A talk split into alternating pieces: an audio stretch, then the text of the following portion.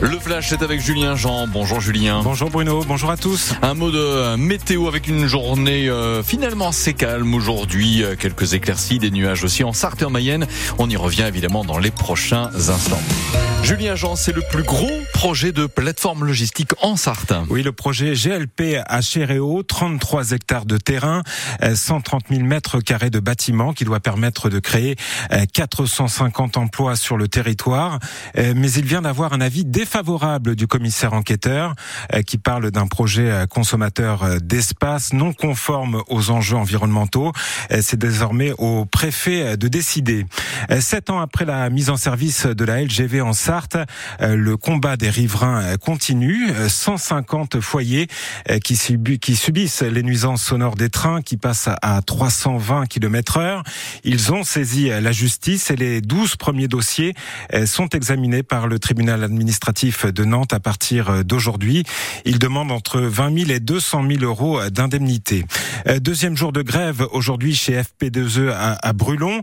Les 400 salariés du spécialiste des fenêtres sont appelés à stopper le travail pour obtenir de meilleurs salaires. Les syndicats réclament 100 euros net par mois dans le cadre des négociations annuelles obligatoires.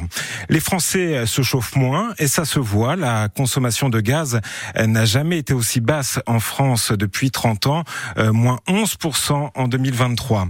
En Mayenne, ça y est, on peut enfin recontacter la police. Le 17 qui était en rade depuis vendredi refonctionne à nouveau. Michel Sardou est à Antares ce soir pour euh, sa tournée d'adieu.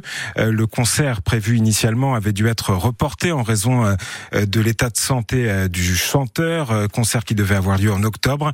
Il reste encore quelques places. En football, le Mont FC joue à Villefranche ce soir pour le compte de la 22e journée de National. Match important pour les 100 heures en pleine crise et premier relégable. Six matchs sans victoire et pas d'entraîneur.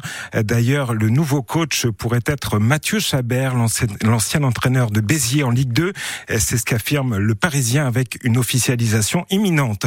En Coupe de France, début des quarts de finale ce soir, une affiche entre deux clubs de Ligue 1, Lyon-Strasbourg, et puis en Ligue 2, Angers qui a battu Caen 2 à 0 hier soir se rapproche du stade Lavallois au classement.